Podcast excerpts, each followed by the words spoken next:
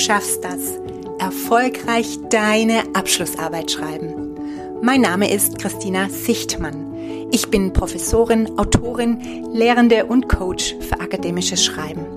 Und mit diesem Podcast gebe ich dir Insider-Tipps für deine Bachelor-, Master- oder Doktorarbeit.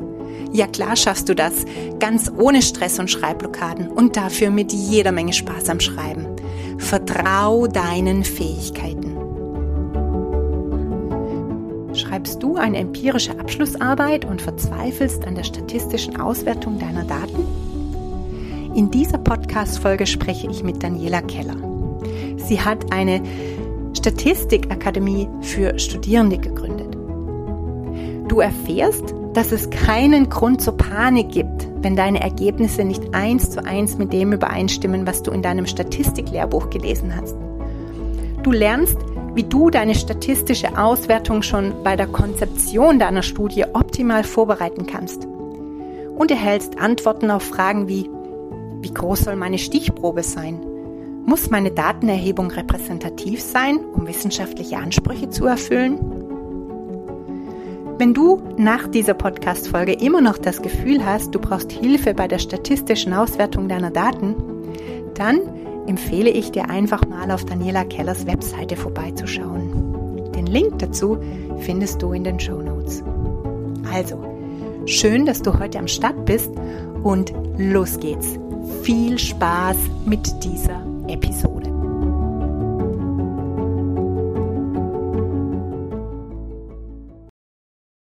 Hier erscheint für viele Studierende wie ein Silberstreif am Horizont.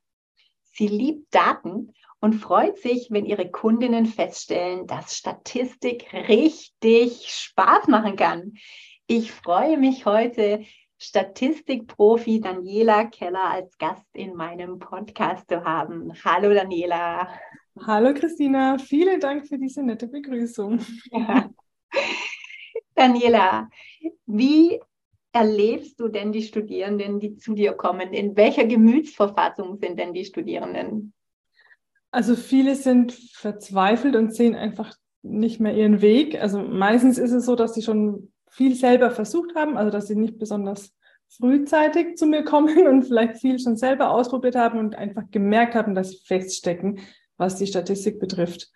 Ähm, und dann sind viele auch schon verzweifelt, manche haben auch schon Zeitdruck, ähm, haben wirklich Angst, was falsch zu machen. Ähm, genau, das ist so bei vielen das Bild, das ich erlebe. Mhm. Ich glaube, das können jetzt viele Zuhörerinnen und Zuhörer auch äh, bestätigen, dass äh, Statistik einfach wie so ein großer Berg vor einem stehen kann. Ne? Ähm, wie hilfst du ihnen denn dann? Ähm, also ich gucke erstmal, was ist überhaupt das Problem? Also wo steht die Person? Ja, manche haben ja vielleicht schon Daten analysiert und wollen vielleicht einfach nur über die Ergebnisse schauen und gucken, ob das gepasst hat. Manche sitzen vielleicht vor ihrem Datensatz und haben keine Ahnung, wo sie loslegen müssen. Bei manchen hängt es auch an der Software. Also keine Ahnung, müssen SPSS benutzen und wissen nicht, wie es geht oder müssen R benutzen und bekommen nur Fehlermeldungen. Ähm, das heißt, einfach mal gucken, wo die Person steht. Und dann ist es meistens so, dass ich eh zurückgehen muss zur Fragestellung. Also, was war eigentlich deine Fragestellung? Was wolltest du untersuchen? Wie hast du die Daten erhoben? Und dann rollt man das so auf und guckt halt dann, wo man dann tiefer eingehen muss. Hm. Das heißt, du hilfst Studierenden bei allen Statistikproblemen, die sie haben. Ja, und dazu genau. hast du sogar eine Statistikakademie gegründet. Ja, genau. Und äh, was verbirgt sich unter der Statistikakademie? Was genau machst du da? Genau, also das ist eine Internetseite, ein Mitgliederbereich, also da kann man Mitglied werden und dann bekommt man Zugang zur Akademie und da gibt es ganz, ganz viel Material von mir. Ähm, hauptsächlich Videos und das sind einerseits Videos, wo ich zum Beispiel in, wie in einem Online-Seminar ein bestimmtes Statistikthema erkläre, mit Slides, möglichst ohne Formeln. Ähm, dann auch einige Software-Tutorials, wo ich dann zeige, wie man an einem Beispieldatensatz eine bestimmte Analyse mit der jeweiligen Software durchführt und auch so allgemeinere Themen, so wie wie formatiere ich eine Tabelle richtig, äh, wie runde ich meine Zahlen, ähm, was mache ich mit einer Fallzahlplanung, wozu brauche ich die, was ist ein Effektstärkemaß, wie gehe ich mit Fehlenwerten um, also auch so angrenzende Themen, die halt einen betreffen, wenn man irgendwie quantitativ arbeitet. Und in diese Akademie kommt immer wieder was Neues rein. Also ich mache da jeden Monat mindestens ein neues Thema. Das heißt, die füllt sich so. Und das ist kein Kurs, also äh, keiner, der da drin ist, muss sich alles anschauen, sondern das ist wirklich so wie eine Mediathek, wo man sich dann einfach die Sachen rauszieht, die man braucht. Und dazu gibt es noch ein Forum, da kann man mir dann auch Fragen stellen. Einerseits, wenn man halt ähm, spezielle Fragen zum eigenen Problem hat oder vielleicht ein Feedback möchte oder wenn man auch gar nicht weiß, wo man anfangen soll, dann hat man wieder das gleiche ähm, Problem. Ähm, genau, damit brauche ich dann das Forum und wir haben noch dreimal im Monat ein Online-Treffen, äh, wo ich noch Fragen dann mündlich sozusagen beantworte, also auch mit Zoom, ähm, wo wir einmal ein gemeinsames Coworking online machen und einmal stelle ich ein neues Statistikthema vor. Das ist so der Rahmen. Ähm, genau, und da kommen ganz, ganz viele super damit klar, also auch über dieses Forum komplizierte Statistikfragen klären geht super. ähm, kann man sich manchmal nicht so vorstellen, aber das geht wirklich. Man kann da auch einen Screenshot mit anhängen und ich mache manchmal auch als Antwort ein Video, wenn es mir zu kompliziert ist, so viel zu schreiben. Also das geht wirklich äh, total gut. Ja, das glaube ich auf jeden Fall, weil ich, äh, ich denke, bei diesem Thema ist äh, vor allem das Problem, äh, dass man mal anfängt, mhm. Sich, sich mit der Materie auseinanderzusetzen. Und ich glaube, wenn man so ein Grundverständnis entwickelt für statistische Probleme und wie man damit umgeht und dass es gar nicht so schwer ist, mhm. ja, dann, ähm, dann, dann kann man auf jeden Fall ähm, mit sowas sehr, sehr gut arbeiten, denke ich. Ne? Was, was glaubst du? Was ist denn so dein Eindruck? Was ist denn so das größte Problem oder wovor haben die Studierenden am meisten Angst, wenn sie an Statistik denken?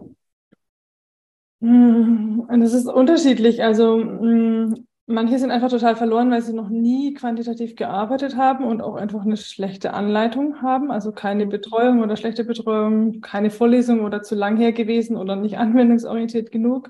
Und dann haben die einfach Respekt davor, glaube ich, ja, vor diesem mhm. Thema. Hat ja auch noch irgendwie was mit Mathe zu tun. Vielleicht hatten sie auch keine Lust auf Mathe oder waren schlecht in der Schule in Mathe und so und denken dann vielleicht auch, dass sie es nicht können.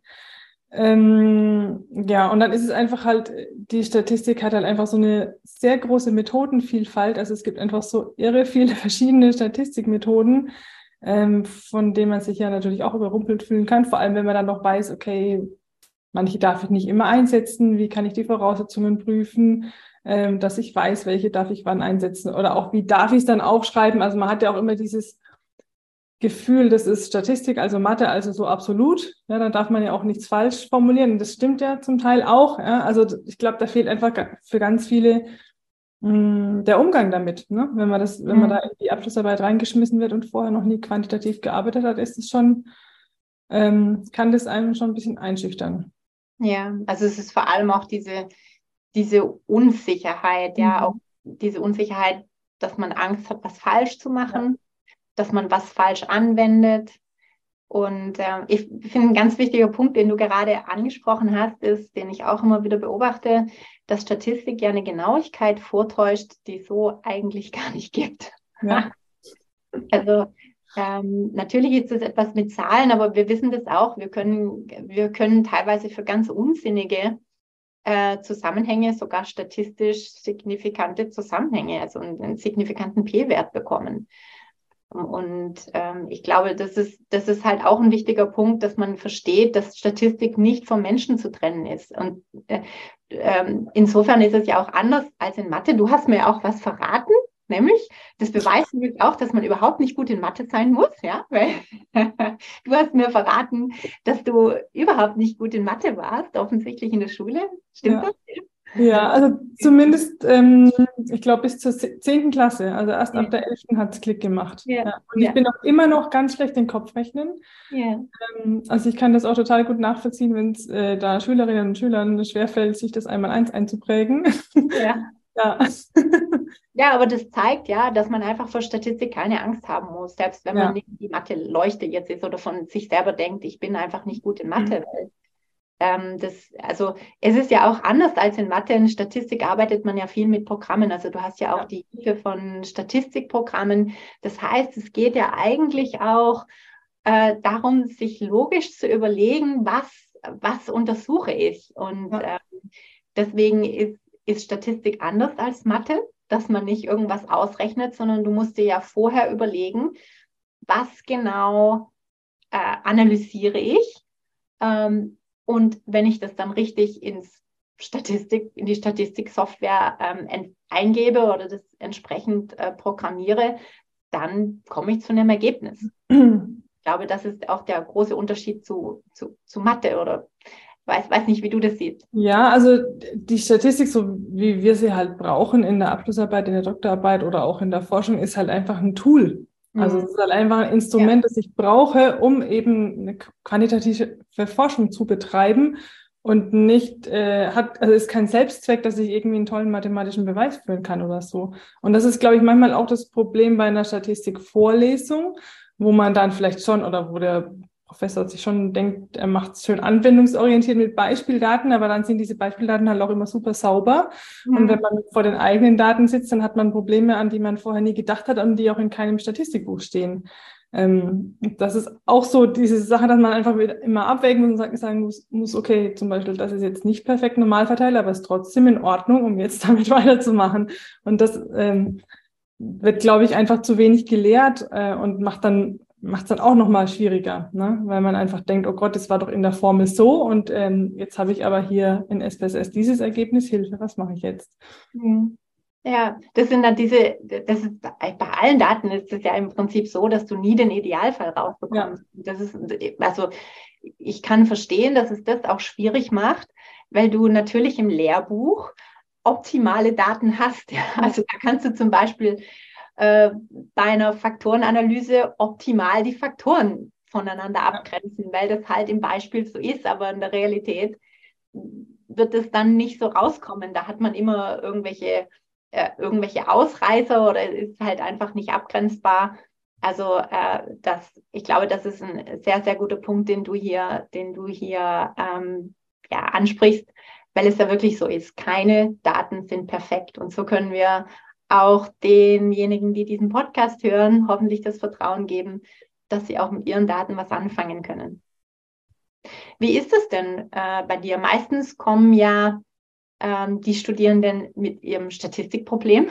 Aber das Problem fängt ja meistens, also, oder sage ich mal, äh, wenn die zu dir kommen, dann kann das ja sein, dass sie einerseits einfach nicht verstehen, was sie, was sie tun sollen oder was sie tun wollen. Aber andererseits kann es ja auch vielleicht sein, dass einfach die Daten wirklich nicht gut sind, weil man vielleicht einige Aspekte vorher nicht bedacht hat. Also weil der Fragebogen nicht besonders gut war oder weil vielleicht die Probanden äh, komisch geantwortet haben. Also der Dat ein Datensatz hat irgendwas. Kann man das noch retten? ähm, also es kommt natürlich darauf an, was es ist, was das Problem ist. Ähm, es ist natürlich so, also ich beobachte es bei ganz vielen, die dann ähm, na, nach der Beratung oder nachdem sie bei mir in der Akademie waren, dann sagen, okay, hätte ich das mal vorher gewusst, dann hätte ich das mal anders gemacht. Also das ist auf jeden Fall so, dass die Folgearbeit besser werden würde, wenn man dann noch eine schreibt. Aber es ist ja keine Alternative bei einer Abschlussarbeit, die Daten wegzuwerfen. Ne? Mhm. Also das, die sind erhoben und mit denen äh, will man arbeiten und dann wird man da schon irgendwas draus machen. Ähm, aber vielleicht kann man nicht das draus machen, was man zu Beginn geplant hat. Ähm, aber es gibt manchmal, also es gibt unterschiedliche Wege. Also zum Beispiel ähm, hatte ich gerade einen Fall, da gab es einfach ultra viele, oder gibt es, das haben wir noch nicht gelöst, ultra viele fehlende Werte. Also wirklich großer Fragebogen mit vielen Items auch validiert. Aber irgendwie, ich weiß gar nicht mehr, wie es war. Ich glaube, es war schon Online-Fragebogen, aber irgendwie hatten die die Fragen halt nicht erzwungen und deswegen total mhm. viele fehlende Werte. Und wenn man sich da jetzt nach der strengen, nach dem strengen Handbuch orientiert, ähm, dann hätte der quasi keine Daten mehr zum Analysieren, weil er halt keine laut Handbuch keine fehlenden Werte oder nicht so viele fehlende Werte erlauben kann. Und damit wäre dann die, also dann hat er keine Daten mehr. Ne? Und da muss man jetzt halt eine Rücksprache halten mit der Betreuerin und dann sagen, wie kann ich das ein bisschen flexibler sehen? Kann ich mehr fehlende Werte erlauben und muss ich dann halt selber aber einen Weg überlegen, der ähm, logisch ist, also ähm, der halt dann trotzdem noch den Daten und der Messung gerecht wird und dann am Ende äh, das auf jeden Fall halt einfach transparent berichten, ne? dass man eben nicht streng nach Handbuch vorgegangen ist, sondern so und so vorgegangen ist und wie es sich genau gezeigt hat. Also in seinem Fall jetzt, wie viele fehlende Werte hatte er, wie hätte sich das reduziert, wie viele fehlende Werte hat er erlaubt und trotzdem die Skalen gebildet und so weiter. Also es muss einfach dann am Ende nur transparent sein und dann ist es ja auch in Ordnung. Ne? Also deswegen irgendwie kann man, also irgendwas kann man schon immer draus machen. Und es gibt auch nicht immer richtig und falsch, sondern am Ende, solange man es transparent berichtet, was man gemacht hat und das auch erklären kann, warum und argumentieren kann, ist alles gut. Das ist sehr wichtig. Ja, das ist, und das ist eben auch Statistik. Das knüpft an das an, was wir vorher schon besprochen hatten, äh, nämlich dass Statistik ja auch Entscheidungen sind. Ja. Also ja, du kannst halt unterschiedliche Entscheidungen treffen und es gibt hier kein richtig oder falsch. Und du kannst mit unterschiedlichsten Personen sprechen und du bekommst die unterschiedlichsten Meinungen. Es geht aber darum, dass man es dann einfach, so wie du gerade gesagt hast, transparent darstellt und seine Entscheidung verteidigt. Und ja. Das sollte auch all denjenigen, die jetzt keine perfekten Daten haben, hoffentlich das Selbstvertrauen geben, dass man daraus noch was machen kann und dass sie bitte, bitte ihren Datensatz nicht wegschmeißen. Das ist auch meine Beobachtung dass dann so ein Punkt ist, wo man dann so verzweifelt ist, dass man am liebsten seine Abschlussarbeit überhaupt nicht mehr schreiben will, wenn man glaubt, die Daten sind nicht gut oder man kann nichts daraus machen. Ich glaube, es muss, also man denkt, Statistik hat so viel mit Zahlen zu tun und mit Formeln und so weiter, aber wenn man es genau nimmt, ist das ein kreativer Prozess. Hm. Ja. Du musst einfach, du musst einfach schauen, wie kann ich denn kreativ mit mit, mit den Daten jetzt umgehen. Also ich finde das Beispiel, das du genannt hast, sehr schön. Ja. Also ähm, es gibt ja immer so ein paar Probleme oder so Fragen, die mir immer wieder gestellt werden und äh, das interessiert jetzt ähm, bestimmt auch. Also das mit den fehlenden Werten finde ich einen sehr guten Punkt. Wie gehe ich damit um? Weil daraus folgt nämlich schon, also als eine Regel, dass wir natürlich uns, wenn wir so einen Fragebogen programmieren, müssen wir das schon im Hinterkopf behalten, dass wir zum Beispiel ähm, dann die Probanden äh, dazu zwingen, äh, Fragen zu beantworten, weil wir sonst ja. Missing Values haben. Andere Dinge, die immer wieder angesprochen werden, ist zum Beispiel die Repräsentativität. Also mhm. ich habe ganz, ganz viele Studierende, übrigens ganz, ganz viele Betreuer, muss man dazu sagen, Betreuerinnen und Betreuer, ähm, die vermitteln den Eindruck, hallo Studierende, Studierende, du musst repräsentative Daten erheben. Wie ist deine Haltung dazu? Das kann man gar nicht. Also in der Abschlussarbeit kannst du keine repräsentativen Daten erheben. Ähm, und dann ist immer die Frage, repräsentativ für was? Ja? Also äh, repräsentativ bedeutet ja einfach nur, dass die Stichprobe, die ich habe oder die ich erheben werde, äh, meine Grundgesamtheit widerspiegelt. Und dann kommt es halt darauf an, was ist denn die Grundgesamtheit? Und da muss man dann zurück zur äh, Forschungsfrage gehen und überlegen, für wen soll diese Forschungsfrage gelten? Und oft denken wir dann ja bei repräsentativ wahrscheinlich irgendwie an deutschsprachige Erwachsene oder so. Ähm, und dann, um, also quasi aus ähm, Statistik, Mathematiker-Sicht, ähm, eine repräsentative Stichprobe zu erhalten per Zufall, äh, müsste quasi jede Person, die in der Grundgesamtheit ist, laut Definition die gleiche Wahrscheinlichkeit haben, in meiner Stichprobe zu landen. Und das ist nie der Fall. Also es gibt natürlich repräsentative Umfragen, die versuchen das so gut wie möglich zu machen in der Meinungsforschung, die kriegen das auch ganz gut hin. Aber wir selber, wenn wir eine Online-Umfrage laufen lassen oder selbst wenn wir irgendwie ähm, das ein bisschen ähm, umständlicher aufstellen und vielleicht mit Telefonlisten noch arbeiten oder so, äh, kriegen wir das eigentlich nie hin, dass sie wirklich genau repräsentativ ist. Und dann gibt's auch keinen Test dafür. Also ich kann, ich habe keinen Kennwert, der mir dann sagt, ist repräsentativ ja oder nein. Das wollen manche, aber das gibt's einfach nicht, sondern es ist wirklich einfach nur ein Vergleich von ähm, Stichprobenkennwerten, also meinetwegen bei Personen wäre es dann Geschlecht, Alter, sozioökonomischer Status mit der Grundgesamtheit. Und dafür muss ich ja für die Grundgesamtheit auch noch Daten haben. Das habe ich ja auch nicht immer. Ne? Also das heißt, das ist so ein ganz, ähm, das ist, also dieses Thema repräsentativ ist eigentlich so ein großes Puzzle, ja, wo man vielleicht ein paar Teile davon bedienen kann, aber niemals das komplett abdecken kann, sondern sich wirklich nur ein bisschen annähern kann, inwieweit habe ich repräsentative Daten, ja, wenn man es überhaupt braucht. Also ist die Frage, ob man dieses Wort überhaupt benutzen möchte in seiner Abschlussarbeit. Ähm, das ist ein bisschen Geschmackssache. Und da ist aber, wie gesagt, total wichtig, dass einem klar ist, was überhaupt die Grundgesamtheit ist. Weil wenn die, solange ich das nicht weiß, dann gibt es gar keine Repräsentativität.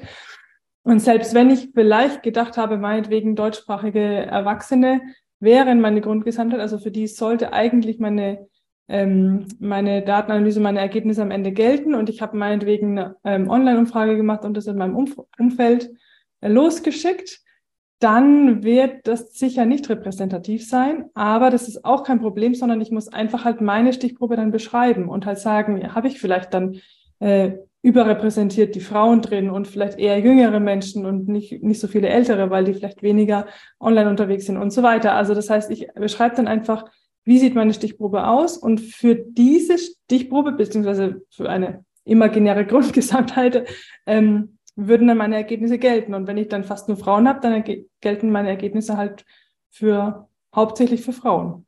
Hm. Ja, es sieht mal wieder, wie wichtig die Transparenz ist. Ja, ja genau. genau. Auch wieder Transparenz und dann ist alles ja. gut. Ja. ja, ja. Meine, man darf ja auch nicht vergessen, wenn wir dann so, wenn wir zum Beispiel offizielle Daten sehen, die jetzt, weiß ich nicht, im Fernsehen veröffentlicht werden, irgendwelche äh, Umfragen zu Wahlergebnissen und so weiter, ja, da, dahinter stecken ja Meinungsforschungsinstitute, die die Repräsentativität ja irgendwie auch mit einem Algorithmus noch berücksichtigen. Also die haben so viel Erfahrung, dass sie das einfach auf äh, ganz Deutschland umrechnen können. Ja. ja. das kann man natürlich, also das kann man natürlich nicht als, äh, als Studierender, der eine Befragung macht. Und ich glaube, was ganz wichtig ist, auch äh, was wir zusammenfassen können, ist, ähm, wenn sowas kommt, ähm, sollte man das vielleicht, wie soll ich das sagen, nicht ganz so ernst nehmen, beziehungsweise man sollte sich nicht stressen, ja, dass man jetzt irgendwie repräsentative Befragung machen sollte. Ja kein, also ich kann es auch selbst aus der Spitzenforschung kann ich das berichten. Wir haben keine repräsentativen Samples in dem Sinne.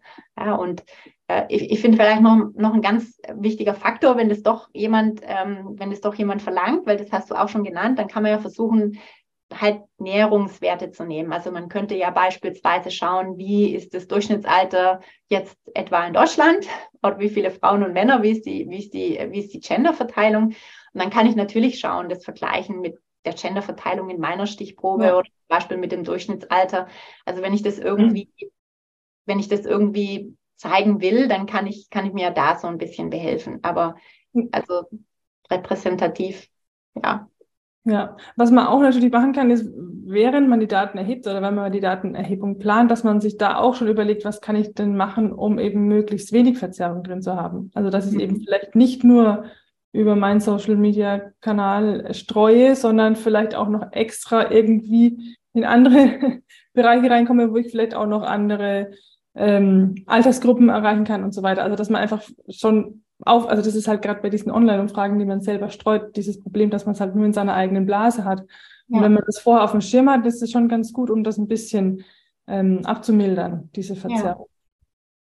Ja. ja, also man kann auf jeden Fall das man kann das auf jeden Fall versuchen abzumildern oder einfach akzeptieren, dass es halt so ist. Also ja, ja und sich wirklich, äh, sich wirklich, würde ich auch sagen, nicht, nicht davon stressen lassen, weil ähm, das hat letztendlich ja auch keinen Einfluss auf die Daten. Also die Ergebnisse sind halt so, ja. was man, was man erhebt. Eine andere, eine andere Frage, die mir auch immer wieder gestellt wird, und es interessiert mich, äh, was deine Antwort ist, weil ich habe, äh, äh, ist zur, wie groß muss denn so eine Stichprobe sein? Hm. Was hast du denn, also für eine normale Befragung, ich weiß, es ist eh sehr stark auch mit abhängig, aber wenn wir jetzt mal davon ausgehen, wir haben halt so eine, so eine Standardregressionsanalyse, was würdest du da empfehlen? Wie, wie groß muss die Stichprobengröße sein? Ja, also da gibt es mehrere Antworten drauf, also keine allgemeine natürlich. also wenn man jetzt schon mal, wie du sagst, schon mal ähm, mit der Info kommt, was soll gerechnet werden, also eine Regressionsanalyse, wie du es gesagt hast, dann kann man es wirklich an der, an der Methode festmachen. Also da gibt es Daumenregeln dafür, wie groß die Stichprobe rein technisch sozusagen sein sollte. Für zum Beispiel eine lineare Regression mit, sagen wir mal, zehn Prädiktoren oder so. Also wenn man so eine Idee schon hat, wie das Modell oder das, sagen wir mal, das, die wichtigste Analyse am Ende aussehen wird, ähm, technisch, dann kann man das daran so mit Daumenregeln sich orientieren. Aber das sind einfach die technischen Untergrenzen sozusagen, ne, damit man halt einfach ein stabiles Modell dann rechnen kann. Mhm. Ähm, ansonsten, wenn man einfach nur die Frage stellt, wie groß soll die Stichprobe sein, dann sage ich immer erstmal, das kommt drauf an. Und zwar auch total auf den Fachbereich, ja. Also, oder auch, was ist eine große Stichprobe, was ist eine kleine Stichprobe? Das kommt total auf die Disziplin an. Also, wenn man in den Sozialwissenschaften arbeitet, dann sagen viele, ab 200 oder unter 200 brauchst du gar nicht anfangen. Ähm, wenn du aber in die medizinische Forschung gehst, dann arbeiten die mit fünf Mäusen. Ja? ja. Also das ist, diese Spannweite gibt's oder vielleicht noch mehr. Deswegen, da gibt's kein, also kein allgemeingültiges Groß oder Klein. Statistisch dann schon. Also das ist eben dieses eine bei der, ähm, was bezogen auf die Methode, die man rechnen möchte, dass man da einfach für komplexere Dinge, die man rechnet, braucht man mehr Daten. Wenn man nur einfache, sagen wir mal, Korrelationen rechnen will, dann reichen auch kleinere Datensätze. Wenn man eine Faktorenanalyse vorhat oder ein Strukturgleichungsmodell, dann braucht man noch einen größeren Datensatz. Also das hängt schon von der Methode ab. Und was man auch machen kann, wenn man schon eine Idee hat, welchen Effekt man gerne nachweisen möchte, dann kann man wirklich eine Fallzahlberechnung machen. Mhm. Also das nennt sich auch Power-Analyse oder Fallzahlplanung. Da ist es dann so, dass man das normalerweise auch nur für die wichtigste Fragestellung oder für die wichtigste Analyse, die man dann später eben rechnet, ähm, macht und sich eben überlegt, was wird es für eine Methode sein, welche Variablen werde ich da verwenden und wie groß wird der Effekt ausfallen? Und diese Frage ist schwierig, aber wenn man die be beantworten kann, also wirklich als Zahl, wie groß wird der Effekt ausfallen, dann kann man wirklich ausrechnen, wie groß die Stichprobe dafür sein muss. Ähm, und da geht es dann wirklich nur darum, diesen Effekt als signifikant nachzuweisen. Ob der dann inhaltlich relevant ist oder nicht, das wird dann extra interpretiert, aber da geht es wirklich nur darum, einen signifikanten P-Wert zu berechnen. Und es kann schon auch helfen, einfach nur so ein bisschen grob abzuschätzen, ist es überhaupt realistisch, ja, dass ich so viele Umfrageteilnehmer zum Beispiel finde oder reichen mir sogar vielleicht weniger? Oder kann ich mit meiner kleinen Stichprobe vielleicht nur riesengroße Effekte nachweisen, die, die ich sowieso nicht beobachten werde oder oder. Also da kann man sich, selbst wenn man es jetzt nicht irgendwie mit aufschreibt, in die Arbeit oder ins Exposé, kann man sich das zumindest selber so ein bisschen ausrechnen, um ein bisschen eine Orientierung zu haben. Hm. Wenn ich jetzt meine Daten noch nicht erhoben habe, Wie kann ich mich denn optimal vorbereiten, äh, dass ich dann auch statistisch das tatsächlich herausfinde, was ich herausfinden möchte?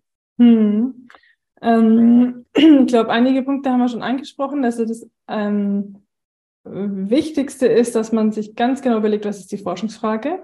Mhm. Ähm, und da wirklich ganz möglichst präzise das formuliert ähm, und dann überlegt, wie kann ich, wie kann ich da am besten gleich Hypothesen daraus formulieren. Das wären dann die, die man wirklich statistisch konkret testet. Ähm, und dann ähm, ergeben sich daraus eigentlich auch schon die Variablen, die man braucht, die man erheben muss als Daten. Dann ergibt sich daraus normalerweise auch eben, was ist die Grundgesamtheit, was ist die Stichprobe und so. Und mit all diesen Themen kann man sich schon beschäftigen, sobald man die Forschungsfrage hat. Ja? Mhm. Ähm, und ähm, das ist einfach, das gehört so zur Vorbereitung dazu und das wird einerseits, also muss man das machen, um überhaupt einen Fragebogen erstellen zu können, wenn man eine Umfrage macht oder halt um sich einen Erhebungsplan zu machen, welche Daten muss ich messen. Und dann ähm, würde ich auch immer empfehlen, ein Exposé zu schreiben, ähm, schon darauf basierend, damit man einfach nur grob weiß, welche oder sich überlegt, welche statistischen Methoden man verwenden will, auch wenn es dann vielleicht gar nicht die sind, die es am Ende werden, aber dann hat man zumindest schon mal einen groben Plan. Und dafür muss man sich halt ein bisschen mit der Statistik auskennen.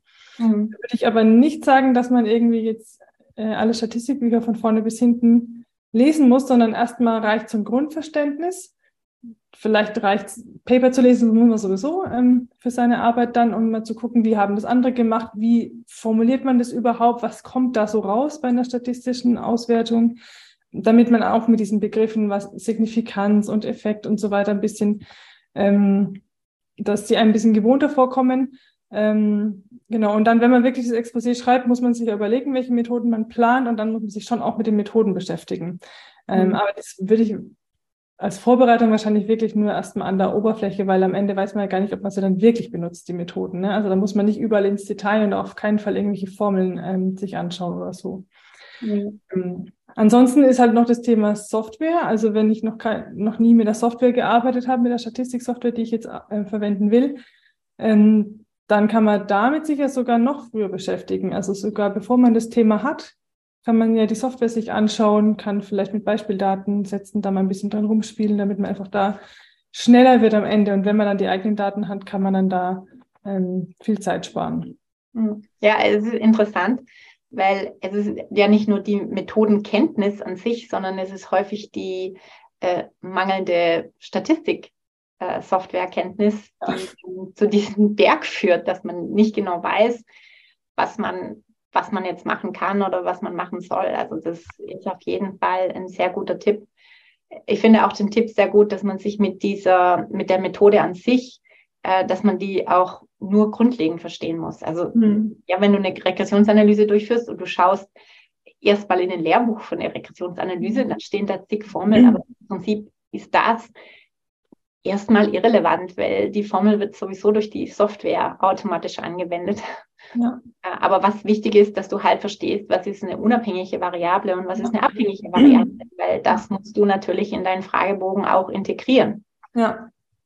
Ja, oder auch was sind verbundene Daten, was sind unverbundene Daten, sowas ja. dann auch noch. Ne? Also Studiendesign-Thema, will ich Gruppen vergleichen und so weiter. Ja. Und sowas, wie wir vorhin schon gesagt haben, beim Fragebogen, auf sowas achten wie, will ich erlauben, dass die die Felder leer lassen oder müssen die alles einkreuzen? Was hat das für eine Auswirkung auf meine äh, Daten am Ende und so? Ja. Mhm. Ganz wichtiger Punkt, der mir ja immer so wichtig ist, habe extra eine Podcast-Folge dazu gemacht. Auf was man auch achten sollte, ist natürlich das Skalenniveau. Ja. Das wirst du wahrscheinlich in deiner Praxis auch oft sehen, dass man mit ordinal skalierten Daten dann plötzlich irgendwelche multivariaten Analyseverfahren anwenden kann und das geht dann nicht. Genau, und deswegen, das ist auch äh, gut, wenn man eben vorher schon mal ein bisschen sowas wie Paper gelesen hat, schon mal ein bisschen gesehen hat, was kann man denn mit Statistik machen, ne? einfach um da so ein bisschen Gefühl dafür zu bekommen und dann glaube ich, hat man eher auf dem Schirm, was man mit seinem Fragebogen da veranstaltet, ja. Wenn man einfach nur loslegt und einen Fragebogen erstellt, ohne sich schon zu überlegen, was am, ganz am Ende rauskommt, also bei der Statistik ganz am Ende oder bei dem, was man aufschreiben will, dann denkt man halt, na gut, ich stelle halt irgendwelche Fragen und dann klicken die an Ja, Nein oder so oder vielleicht. Äh, und dass das aber keine guten Daten werden, das weiß man ja nicht, ja, wenn man noch nie statistische Auswertungen gemacht hat. Ja. Und super ist es natürlich, wenn man beim Fragebogen halt validierte Fragebögen verwenden kann. Dann sind die schon gut meistens. Oder sich vielleicht zumindest daran orientieren kann oder sich die mal als Beispiele anschaut. Ich glaube, auch da herrscht große Unsicherheit bei vielen Studierenden, dass sie nämlich glauben, dass sie das Rad immer von vorne erfinden müssen. Und wir wollen ja genau das Umgekehrte. Wir haben es viel, viel lieber, wenn Sie Fragen verwenden, also Skalen verwenden, wie man das so nennt, Messskalen verwenden, die einfach in der Literatur schon verwendet wurde. Das heißt, liebe Studierende, es ist absolut okay, Skalen zu kopieren. Natürlich muss man dann sagen, woher diese Skalen kommen, aber mit diesen Skalen kann man ja viel besser weiterarbeiten. Ja.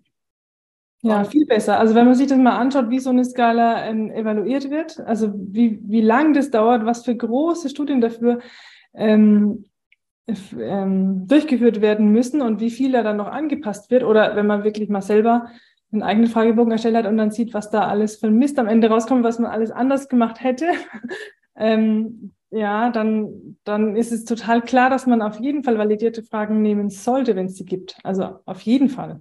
Ja, ja also in die Literatur gehen und schauen, wenn ich jetzt ein bestimmtes Konstrukt habe, einfach wurde das schon gemessen ja. und dann wirklich die Skalen eins zu eins übernehmen, weil dann kann man auch sicher sein und ich kann dann auch darauf verweisen, selbst wenn, also es passiert ja häufig, dass dann selbst da keine guten Ergebnisse rauskommen. Also ich habe schon viele validierte, vermeintlich validierte Skalen. Mhm.